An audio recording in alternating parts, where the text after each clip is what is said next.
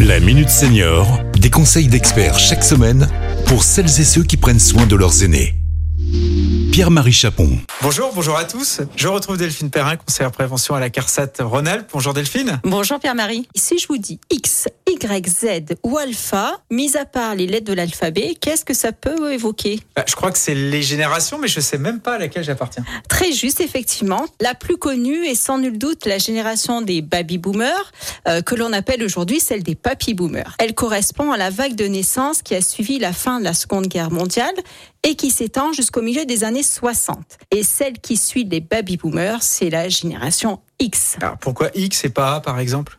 Eh bien parce que le X fait référence au monde des mathématiques. Rappelez-vous de vos cours Pierre-Marie, le Oh X. là là, c'est loin. Et cet inconnu à trouver dans une équation parallèle tout trouvé pour signifier que cette génération était vraiment différente et totalement inconnue de la précédente, donc restant à découvrir. Alors qu'est-ce qui caractérise cette génération X? Alors, la génération X est celle qui a connu principalement le déclin démographique et la fin de la prospérité économique qu'avait connue la génération précédente.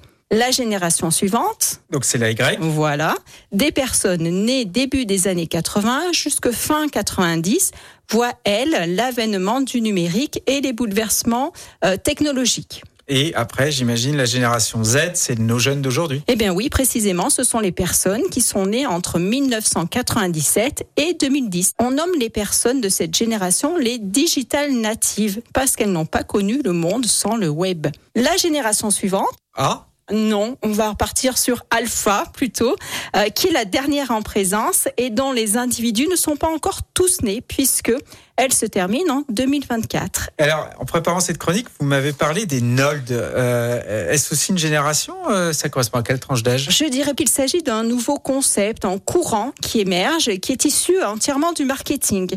Nold est la contraction de deux mots anglais, never et old, littéralement jamais vieux. Ce sont des personnes qui ont entre 45 et 65 ans, qui ne se sentent pas vieillir.